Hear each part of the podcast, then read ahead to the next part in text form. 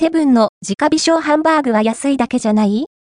和風おろしソースは、隠し味も効いたこだわり系セブンイレブンで販売されているチルド食品、直火小ハンバーグをご存知でしょうか？和風おろしソースで食べる柔らかハンバーグです。安さ重視のハンバーグではありますが、チープすぎない出来。隠し味の効いたこだわりソースも悪くないですよ。セブンの PB、セブンプレミアムの惣菜、和風おろしソースの直火小ハンバーグは、192円、税込み、税別178円。内容量は、100g、そのうち固形量が 75g。調理は、パウチパックのまま、熱湯加熱、または、中身を容器に移して電子レンジ加熱で。セブンのハンバーグは、パックごとレンチンできるものが主流なので、準備がちょっと面倒ですかね。販売者は日本ハムです。お安いけど、出来自体はチープというほどじゃないかな柔らかいハンバーグと醤油玉ねぎ大根の和風おろしソースとの組み合わせ。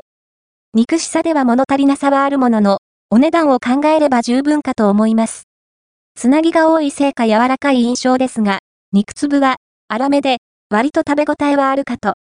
味付け自体は肉の旨味というよりは、ほぼ和風ソースで食わせるタイプ。その醤油玉ねぎ大根による甘めの和風ソースは、柚子の柑橘酸味が隠れていたりして、油のこってりさと、うまくバランスが取れている感じですね。悪くない。セブンで、お安くハンバーグを選ぶなら、本品もありかと思います。なお、コスパ重視で、ソースは自前で用意できるなら、冷食2個乳ハンバーグ 80g×2 個で税込み354円というチョイスもおすすめです。気になるカロリーも確認しておきましょう。